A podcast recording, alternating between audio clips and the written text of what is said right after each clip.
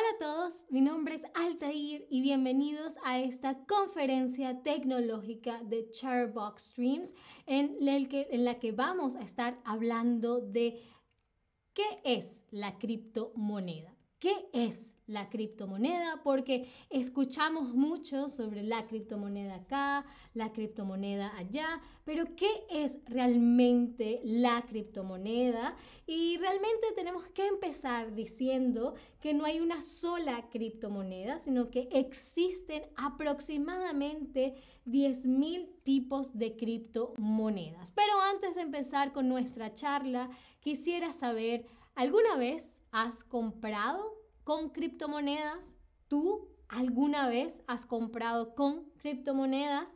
Mientras ustedes me responden, saludo a, Lori, a Carelli, a Hi y a Simo, que acaban de escribir por el chat.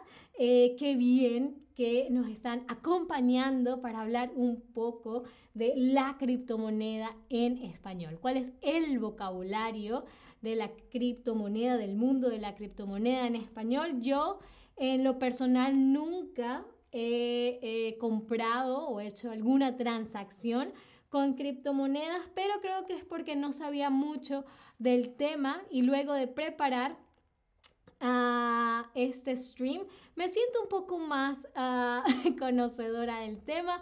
Hola Chai R, hola de Maritania, hola. Ah, muy bien, pues ah, ya hemos recibido algunas respuestas. No, totalmente no. Eh, nunca. Ok, no se preocupen, no se preocupen porque luego de este stream van a sentirse un poco más seguros, seguras, segures del tema y después decidirán si hacer transacciones o no con criptomoneda. Entonces, empecemos. La criptomoneda es un, un sistema monetario o una moneda virtual. ¿ok?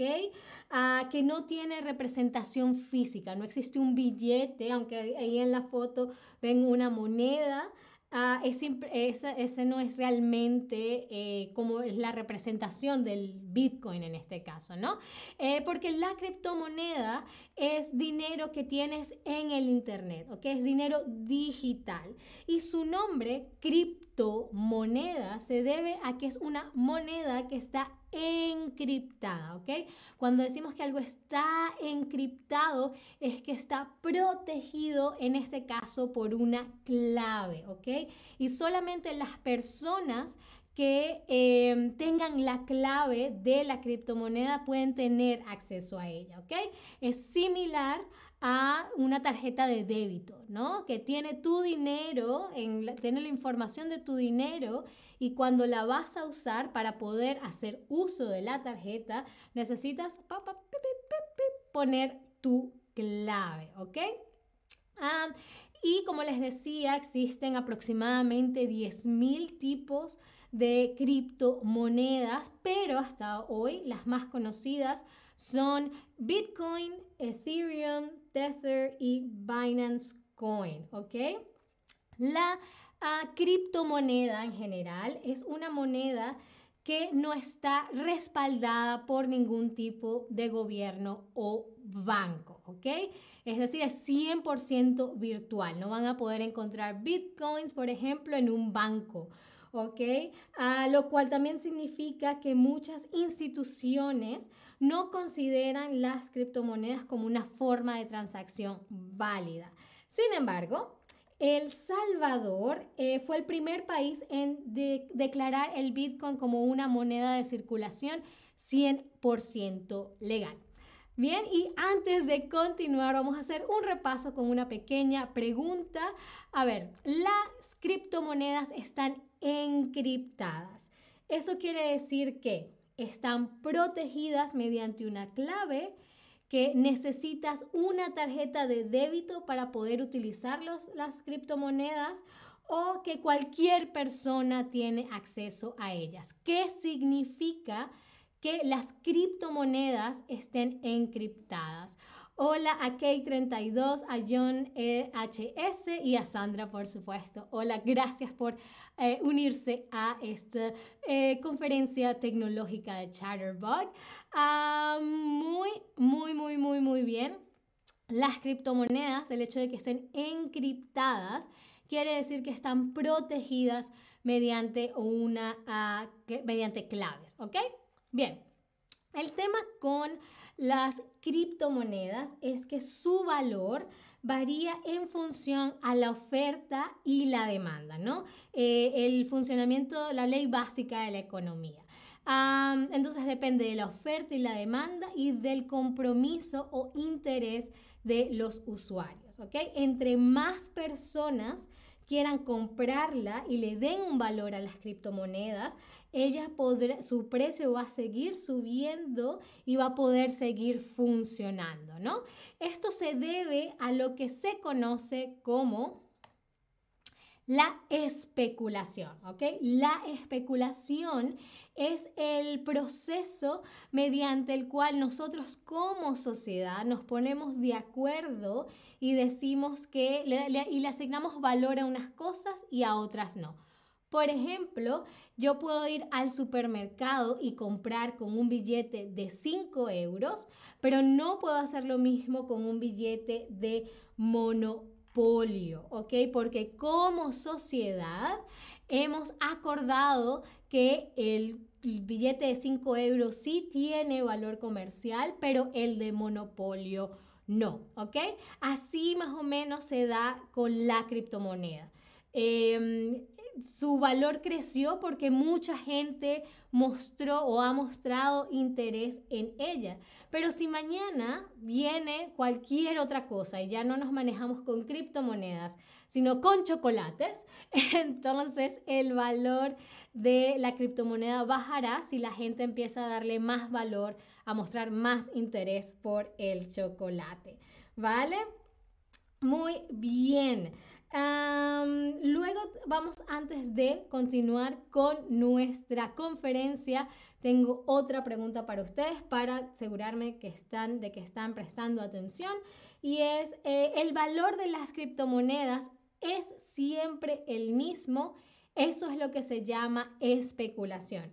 El valor de la criptomoneda es siempre, siempre el mismo. Eso se llama especulación. Esto es verdadero o es falso. A ver, dijimos que la especulación tiene que ver con que la gente le da un valor un día a algo, pero al otro día puede cambiar. Entonces es un poco eh, volátil, varía mucho. muy, muy bien, exactamente. Es falso porque dijimos que eh, la especulación tiene que ver con que algunas veces le damos más valor a unas cosas y a otras y cambia mucho, ¿ok? Ah, bien, la clave de las criptomonedas en su éxito tiene que ver con las transacciones, ¿ok? Las transacciones, una transacción es cuando alguien le manda dinero a otra persona, ¿ok? Y las transacciones en la criptomoneda suelen ser muy, muy seguras. y esta es una de las desventajas, eh, de las ventajas, perdón, de la criptomoneda. Y eh, esa seguridad se la da lo que se conoce como la cadena de bloques. Seguramente han escuchado mucho eh, la cadena de bloques o el blockchain por, en inglés. y la cadena de bloques, la cadena de bloques, se refiere a que cada transferencia es un bloque y es por esto que se crea una cadena de bloques con todas las transferencias. ¿Qué quiere decir eso? Por ejemplo, si yo le hago una transferencia a Ana, por ejemplo, de eh, cuatro criptomonedas, cuando yo hago esa transferencia se genera un bloque. Ese bloque tiene no solamente los datos, eh, quién le está transfiriendo cuánto a quién, sino también tiene un código único que necesita para unirse a los otros bloques de la cadena si alguien intentara modificar el bloque de mi transferencia, al, tratar de modificarlo, se cambia el código único y ya este bloque queda inválido porque no coincide con la información de la cadena de bloques.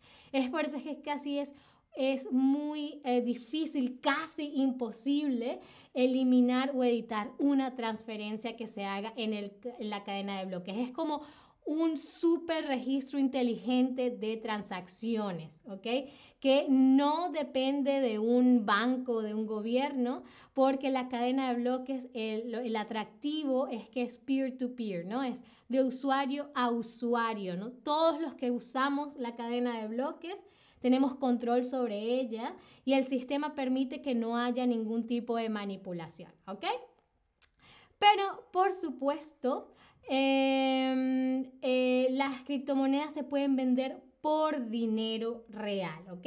A lo mejor puedes vender tus criptomonedas por ah, dinero, por euros, por dólares, por lo que sea, ¿ok?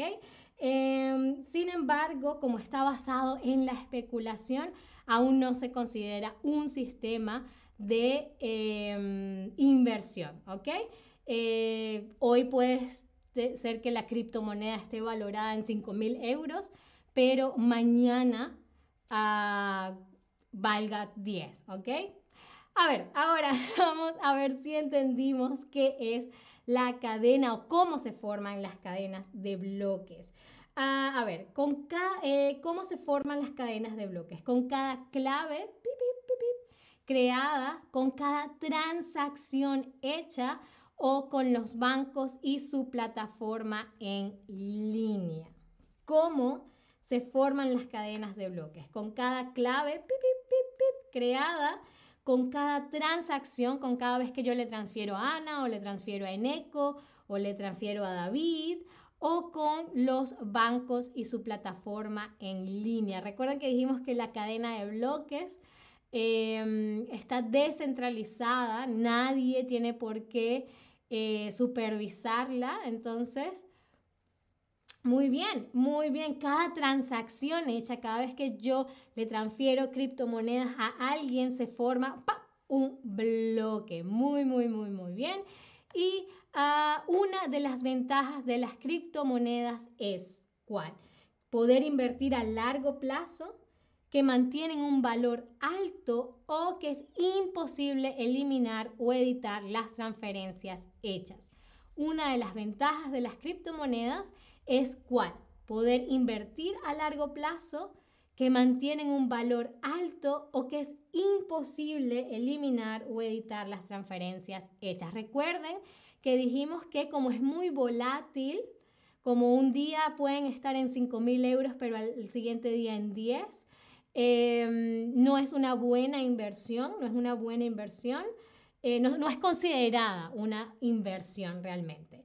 Em, también eh, porque el valor cambia muy volátilmente y la clave está en la cadena de bloques, en cómo está construida para evitar, muy bien, aquí la, la opinión está dividida. Recuerden que dijimos que cuando, si yo intentara eliminar o modificar un bloque en la cadena de bloques, el código único, que es como la huella dactilar de ese bloque, cambia y se daña, no, no es válido, es imposible eliminar o editar las transferencias hechas. ¿okay? Esa es la clave de la seguridad y del atractivo de la cadena o de bloques y de las criptomonedas, ¿vale?